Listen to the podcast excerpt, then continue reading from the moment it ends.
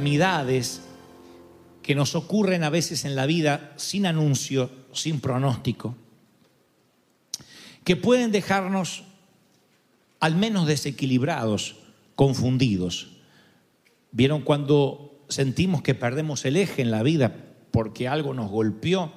Yo recuerdo esos momentos en mi vida, ante el fallecimiento de mi madre, ante la noticia de un cáncer en un ser querido.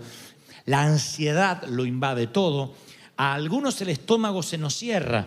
Yo soy de esa contextura física. Cuando tengo una crisis el estómago se me cierra. Otros dicen, a mí me pasa lo contrario, se me abre. Algunos se tiran bajo las mantas y no quieren salir. Otros se llenan de música, otros se internan en las redes sociales. Cada uno supera, trata de superar la crisis como puede. Deberíamos superarla todas con el Señor. Pero bueno, uno tiene sus recursos más inmediatos, sus herramientas más a mano para sobrellevar la crisis. Eh, en la generación de José, cuando José había, eh, había sido llevado de esclavo a Egipto y estaba al lado del faraón, la Biblia en Génesis 47, 13 describe que no había pan en toda la tierra, no había pan, no había comida.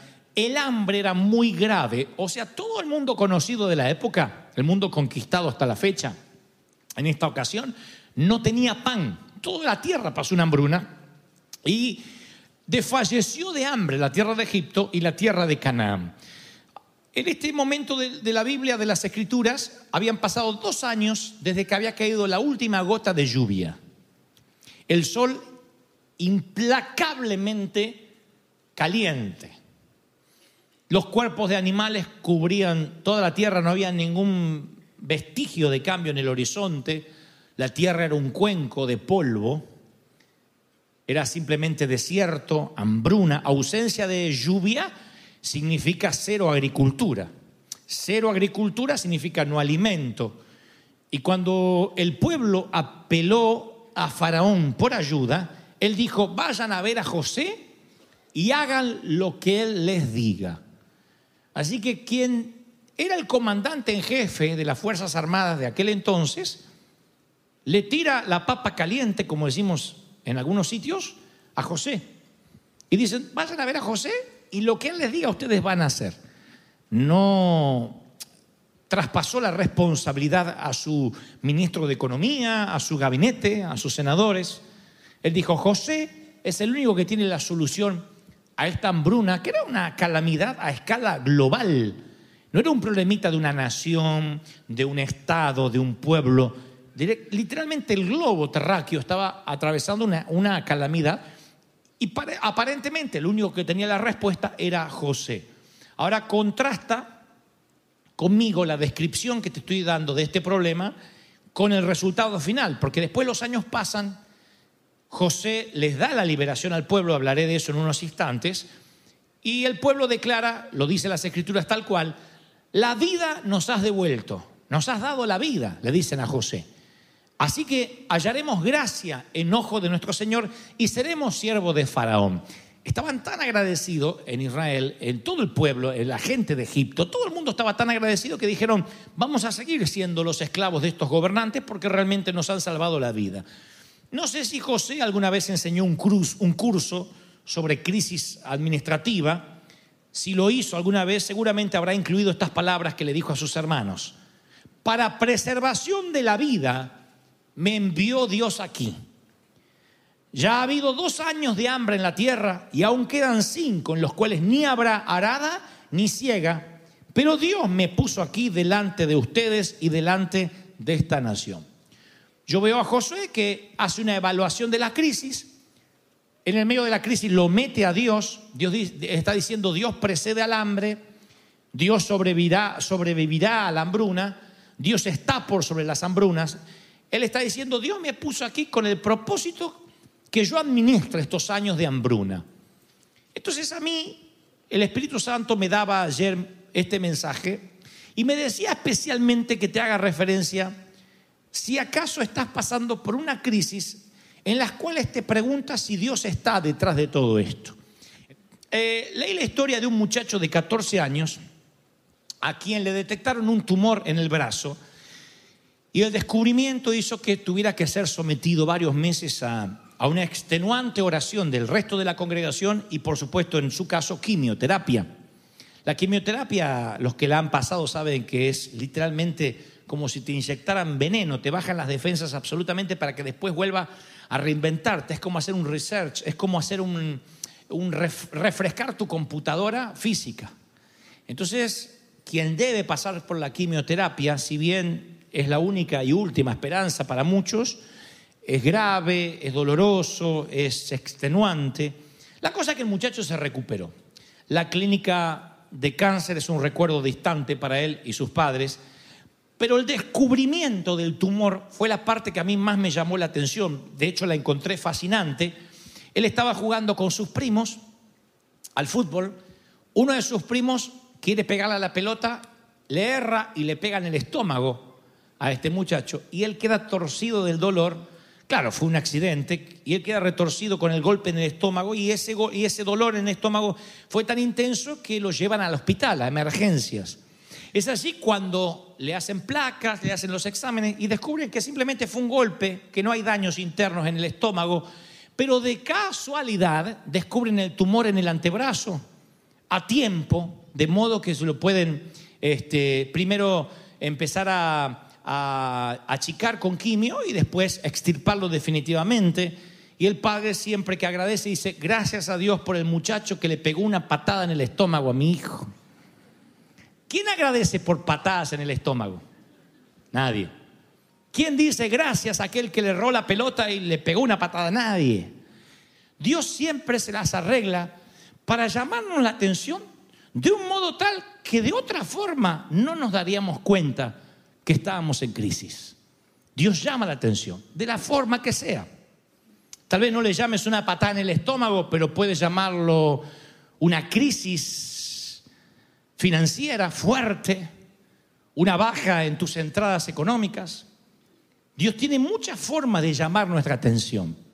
Ahora, vamos al punto que nos compete porque esto es lo que Dios me dijo que te diga. José ve la crisis, entiende que él está en medio de una crisis, ¿cómo la enfrenta? Con un plan. Hizo acopio de grano durante los años buenos y lo distribuye en los años malos. Todo el mundo conoce la historia casi desde la escuela dominical. Cuando la gente viene en busca de alimento, les da, les da alimento a cambio de dinero, de ganado, de propiedades, y Egipto se hace más rico que nunca. Después que José estabiliza la economía, le da a la gente, al pueblo, una lección de administración de dinero. Le dice, den un quinto al faraón y lo demás úsenlo para sembrar y para comida. Génesis 47, 24. O sea que si José tuviera que tener una tarjeta de negocios en su escritorio que dijera a qué se dedica todo el plan, podría reducirse a esto.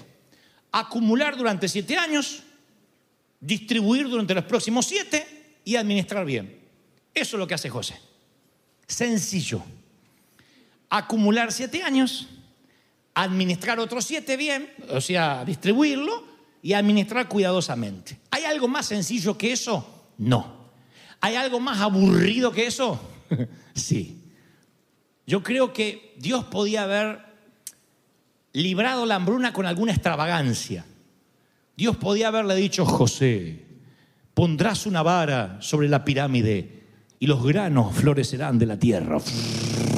Y eso sería, por lo menos ahora, una telenovela brasileña. José y los granos de Egipto. Y caen los granos. Una historia épica como Moisés hubiese estado bien al estilo Dios. ¿Mm?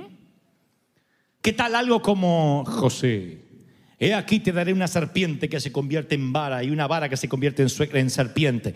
Y cuando toques las aguas del Nilo, he aquí la comida brotará por... Eso estaría bien para engalanar nuestras escrituras. ¿Qué hace Dios? Presten atención. Resuelve una calamidad con una simple administración, con un simple plan. Y nosotros creemos que milagros y espiritualidad van conectados con dramatismo, siempre. Nosotros creemos que lo milagroso o lo que Dios está incluido tiene que tener el factor abracadabra, mágico.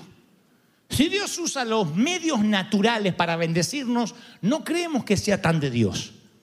Si el dinero brota del inodoro, es de Dios. Si el banco me otorga el préstamo contra todos los pronósticos, porque no tengo historia crediticia, porque tengo mal crédito, eso no es de Dios, eso es que tuve favor para con los del banco.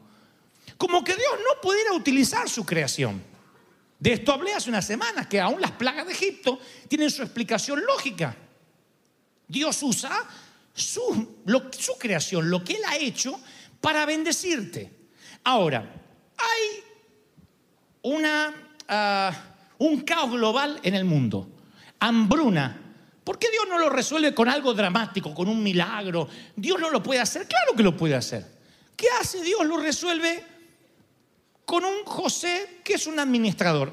Pablo eh, resucita muertos. Pedro sana enfermos con la sombra. Pero por cada Pablo y por cada Pedro hay docenas de Josés que son hombres y mujeres bendecidos con habilidades, habilidades administrativas, manos dispuestas para salvar personas a través de Dios. José nunca resucitó muertos, pero evitó que la gente muriera. ¿No es eso también un milagro? José hizo un plan y se atuvo a él, y por ese plan la nación sobrevivió. ¿Cómo alcanzó la victoria? ¿Cómo el triunfo? Con un plan tranquilo, un plan metódico, un plan en lo que no se apartó. Este es el punto al que quería llegar. Dios nos llama la atención con un golpe al estómago, correcto. Viene la hambruna. ¿Cómo salimos de esa hambruna? Llama la crisis financiera, crisis eh, familiar. ¿Cómo salimos de ahí? He aquí el punto. Necesitas un plan. No esperes el abracadabra porque no existe. No esperes. "Ah, tu suegra desapareció de la faz del planeta. No.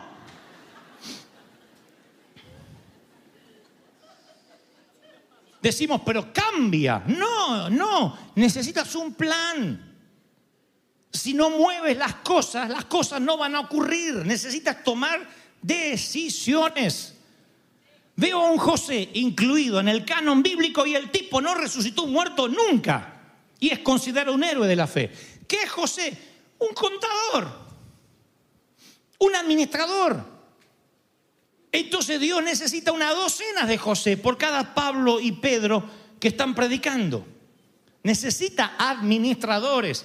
Y yo me atrevo a pensar que en la vida hay docenas y docenas y docenas de gente que lo único que necesita es un plan para salir de la crisis. Si hace años que las finanzas no despegan en tu vida, que vives en una presión económica, ¿no será que necesitas un plan?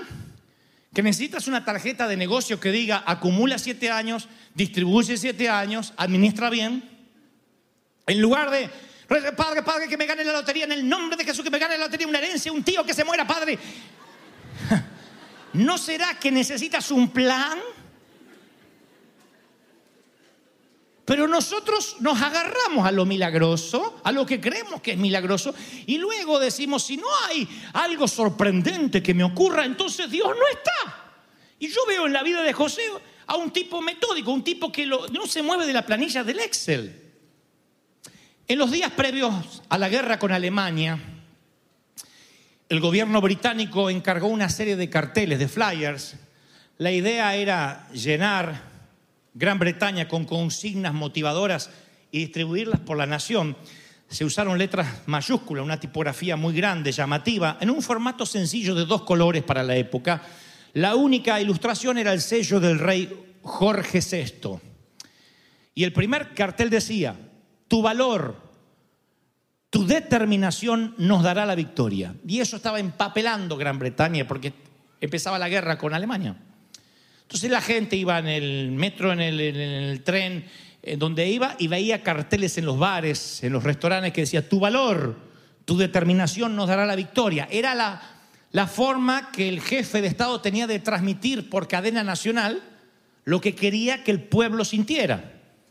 La guerra se intensificó y poco después produjeron un segundo cartel que decía, la libertad está en peligro, defiéndela con toda tu fuerza. Y estos eh, dos carteles estuvieron distribuidos por toda Gran Bretaña, en las estaciones de ferrocarril, en bares, en tiendas, en restaurantes. Se creó un tercer cartel que nunca se llegó a utilizar. No hasta 60 años después que el dueño de una librería en el noroeste de Inglaterra descubre en cajas de unos libros viejos que había adquirido en una subasta. ¿Cómo saben que era un tercer cartel y que provenía del oficialismo? Porque tenía el mismo sello del rey Jorge VI y era igual la tipografía a los dos carteles anteriores. Y el cartel decía, mantén la calma y sigue adelante. Nunca el cartel salió, pero el hombre que compró los libros viejos en la subasta los distribuyó a sus amigos y esta tercera consigna fue más famosa que las primeras. Llegó a ser tan popular que se reproducían imágenes idénticas en jarras para café, en tarjetas, en afiches. Todo el mundo parecía que le encantaba la recomendación que la generación anterior le había dejado como legado.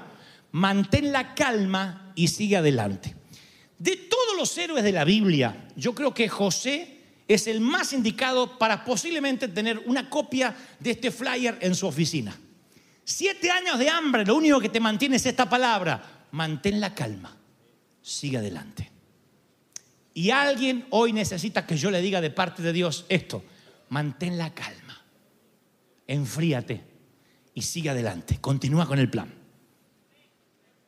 Mantén la calma, sigue adelante.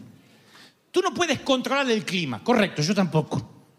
Tú no tienes a cargo la economía, ni la mundial, ni la global, ni lo que pasa en Wall Street, ni lo que pasa en tu casa, ni en, ni en la tienda. No puedes. Tú y yo no podemos cancelar un tsunami o, detener la colisión de un automóvil, pero sí tienes la obligación de elaborar una estrategia, porque Dios está en la crisis y necesita potencializar la estrategia que Él te dio. Conserva la calma y sigue adelante. Entonces no podemos controlar eh, las eventualidades, no podemos controlar los infortunios, pero Dios esta tarde te dice, pídeme un plan del tamaño de una tarjeta con dos o tres pasos y yo te lo voy a dar. Acumula siete años, redistribuye siete años y administra bien. Si el plan de Dios no puede ser escrito en una tarjeta de negocios, entonces quizás no sea plan de Dios. Dios hace las cosas sencillitas. No hay sol, no hay ni siquiera en la Biblia dos, tres, cuatro capítulos de una orden de Dios. Sal de tu tierra y tu parentela. ¿Cuántas, cuántas palabras lleva eso? Cuéntenlas. Punto, se terminó. Ahí está el plan de Dios, atrás. Ve y libera a mi pueblo, Moisés. Palabras claras. Dios es un gran estratega. Alguien que sabe hacia dónde va. Y si hay un plan y no te mueves de ese ADN, la iglesia, la compañía, todo lo que emprenda funciona sobre ruedas. Sobre ruedas. Cuando el muchacho recibe el golpe del estómago, el plan fue someterse a quimioterapia, erradicaron el tumor. Siempre se desprende un plan de lo que parece un golpe del destino. Dios está detrás de tu vida y Dios dice, tienes que planificar. Alguien tiene que decirme amén. Aleluya. Miren, Roald Amundsen en 1911 encabezó el equipo noruego de una carrera al Polo Sur. Este Roald desafió una carrera a Robert Scott, quien dirigió al equipo de Inglaterra. Correrían, llegarían como sea al Polo Sur, algo que no habían hecho nunca, y alguien dirige, Roald dirige el equipo noruego y Scott dirige el equipo de Inglaterra. Las dos expediciones se enfrentarían los mismos desafíos y terrenos. Las dos expediciones soportaron las mismas gélidas temperaturas y ambientes inflexibles. Tuvieron el mismo acceso a la tecnología de la época y al equipo de aquellos días. Amundsen y su equipo llegaron al Polo Sur y Scott nunca llegó. ¿Qué hizo la diferencia? Amundsen era un estratega infatigable. ¿Cuál fue su estrategia? Antes de salir hacia el Polo Sur, se paró ante su gente y le dijo, vamos a avanzar 23 kilómetros por día. Entonces, buen tiempo, 23 kilómetros por día. Mal tiempo, nieve, 23 kilómetros por día. No más, no menos, siempre 23 kilómetros por día. Tormenta de nieve, 23 kilómetros por día. Día soleado, no hagamos 50 hoy, 23 kilómetros por día. Scott, en cambio, era irregular.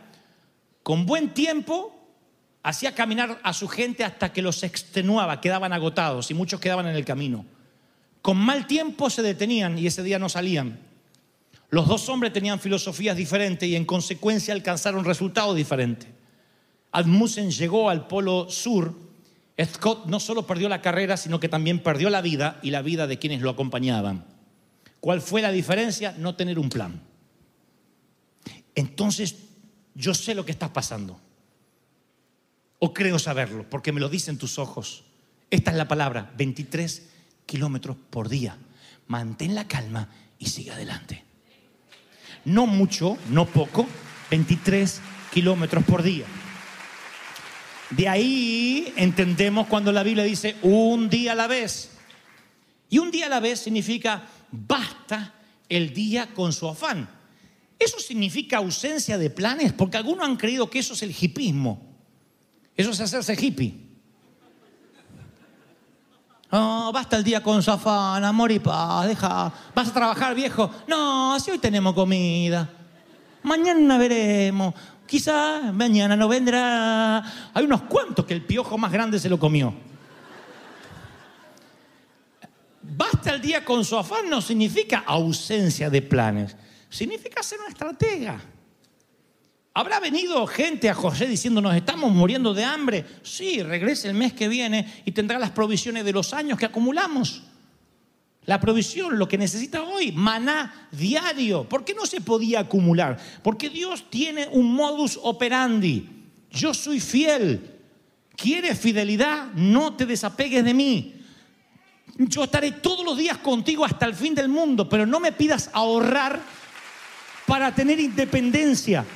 Tú vas a depender de mí todos los días. Aleluya.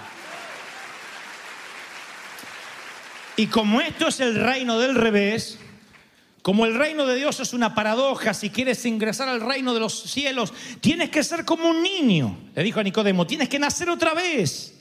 ¿Qué significa eso? Que cuando un niño crece, cada vez se hace más independiente. Va a la universidad, vive solo, se casa y se hace independiente de los padres. En el reino del Señor llegas completamente independiente de Dios. Llegas adulto.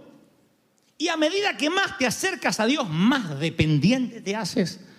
Hasta que llega un día en que dice, Señor, este año es tuyo. Y tú dices, wow, ¿cómo estoy madurando? Pero llega el mes en que dice, Señor, todo lo que me pasa en el mes es tuyo. Hasta que llega el día en que dice, Señor, no sé lo que va a pasar hoy. No sé lo que va a pasar mañana lunes. Yo me atengo al plan, mantengo la calma y sigo adelante. 23 kilómetros por día. Hasta llegar al polo. La soberanía de Dios no ignora nuestra responsabilidad. Al contrario, la potencia. Y cuando confiamos en Dios, podemos pensar más claramente. Nehemías dijo, oramos a nuestro Dios y pusimos guardia contra los enemigos de día y de noche. ¿Por qué se me ocurre pensar que hoy en día la iglesia diría, oramos a Dios que mate a nuestros enemigos? Nehemías dice, oramos y pusimos, confiamos y actuamos. Mi querido, confía en Dios en todo lo que no puedas hacer. pero obedece en todo lo que sí puedes hacer. No deje que la crisis te paralice, conserva la calma, pero por Dios, sigue adelante. Sigue adelante. Miren, no hay nada mejor que subyugue más a la gente que la seguridad de un líder. Diciendo, tal vez no me guste hacia dónde va, pero sabe dónde va. Si no sabes dónde vas, entonces eres un sabio en tu propia opinión. ¿Crees? Que, mire, si tú no sabes dónde va, cualquier camino te queda bien. y no sabes cuándo llegaste. Le pregunto a los solteros, siempre les pego a los solteros. ¿Tú sabes dónde vas? ¿Qué quieres para ti? Porque si no sabes lo que quieres, cualquier cosa te va a venir bien. ¿Se entendió la metáfora, hijos?